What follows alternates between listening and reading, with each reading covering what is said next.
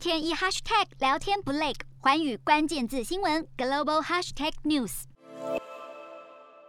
美国在性别平权上再往前一步，国务院宣布已经发行首本非二元性别护照，可以在护照的性别栏上标示 X 代表未指定，这是为了要尊重性别认同划时代的象征。甚至到了明年初，美国护照和海外美国公民的出生证明性别栏将常态性的提供 X 选项。美国国务院发言人表示，借由发行这本护照的机会，重申国务院承诺促进所有人的自由、尊严和平等，而除了美国之外，至少还有十一国已经在护照上提供同款选项，让更多族群的人受到认可。日韩焦点全面掌握，东亚局势全球关注。我是主播刘以晴，全新节目《环宇看东亚》，锁定每周四晚间九点，环宇新闻 MOD 五零一中加八五开破二二二，以及晚间十点，环宇新闻 YouTube 频道播出。